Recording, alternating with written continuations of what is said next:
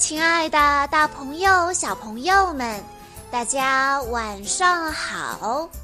欢迎收听今天的晚安故事盒子，我是你们的好朋友小鹿姐姐。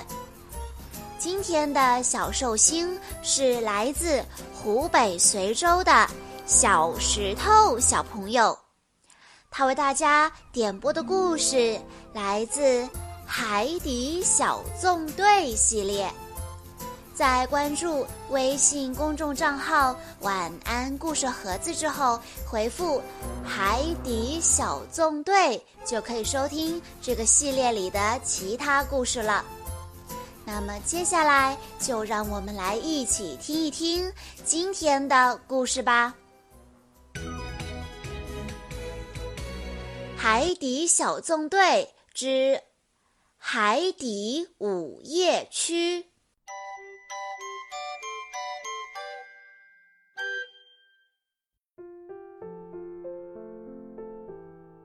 谢灵通最近在写一本新书，名字叫做《午夜区指南》。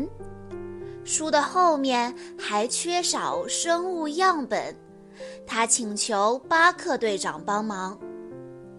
于是，巴克队长决定把这项工作作为本次的海底小纵队任务。集合完毕，巴克队长说：“队员们，我们今天的任务是到海洋的底部，找到那些从没见过的生物，给谢灵通的书增加一些新内容。”谢灵通说。这是一本没有完成的午夜区指南。皮医生最怕黑了，他问道：“午夜区听起来很黑呀。”呱唧说：“没错，午夜区是海底最深的地方，连阳光也照不到。”谢灵通继续解释道。在这本书里，我描述了很多午夜区的神奇生物，但是你们看，后面还有很多空页呢，所以这次就拜托大家了。兔兔兔对鱼艇进行了功能改进，午夜区太黑了，我给鱼艇加装了一盏灯，来帮助你们探路。如果鱼艇顶上的灯开始闪烁，就说明马上没电了。这时候你们需要立刻返回章鱼堡。巴克队长、呱唧、皮医生和谢灵通带上深海防护服，驾驶着灯笼鱼艇出发了。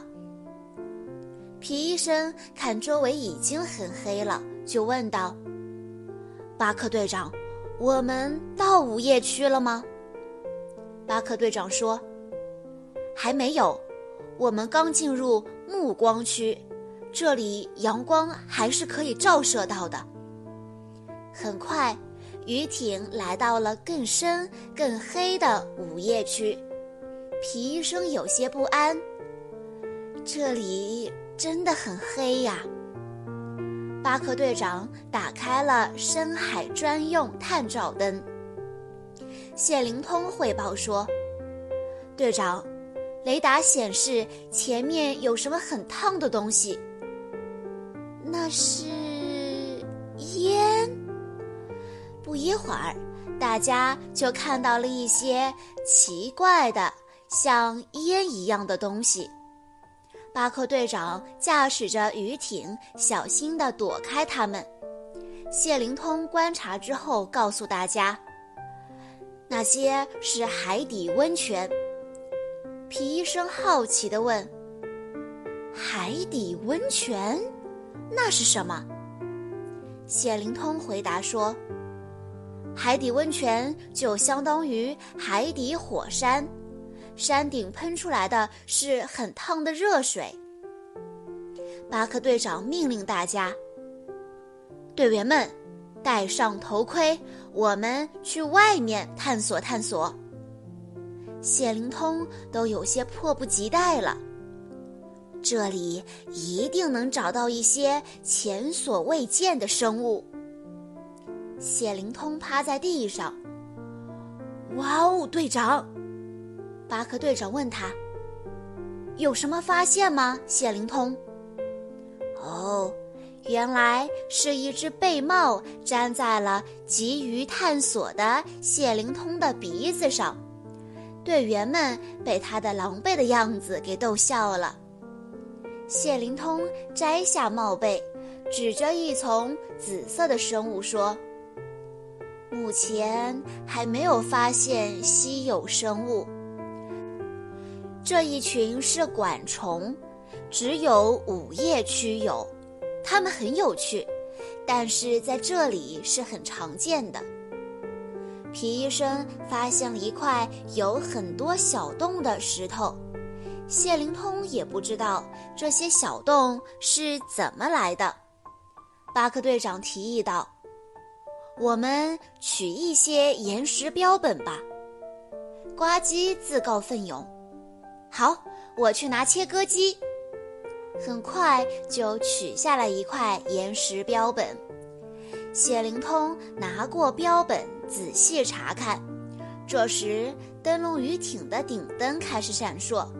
巴克队长召集大家迅速回到鱼艇，安全回到章鱼堡。突突兔发现石头里住着一个小家伙。我，我在哪儿？你在章鱼堡里面。我的房子它碎了，我好冷呀！这里的灯光太刺眼了。原本生活在午夜区的小家伙，看起来有点水土不服。别担心。我们会很快修好你的房子，然后送你回家。皮医生给小家伙造了一个临时的、黑暗又温暖的家，让他待得舒服一些。谢灵通看着碎成两半的小房子说：“我们得搞清楚这些隧道是怎么连接的。”兔兔兔立刻动手。可小家伙爬进去试了几次，很快就出来说：“不对，不对，这些小洞没能连起来。”突突兔想到了，我们一直从石头外面研究解决方法，但也许我们该看看里面。我想达西西一定有办法。果然。达西西的小虫相机能让小家伙戴在头上，这样大家就能看清石头里面的构造了。很快，在小虫相机的帮助下，所有小洞都连接起来了。突突兔说：“我来用这些强力胶水把它粘好。”太好了，小房子完好如初。皮医生说：“现在我们就送你回温暖黑暗的家去。”海底小纵队回到午夜区，找到了那块岩石，小家伙回家了。海底小纵队，我的家随时欢迎你们光临。谢灵通拿出他的书，你在我书里有个专属页面哦。真贴心。海底报告，今天的海底报告，我们要介绍的是午夜区。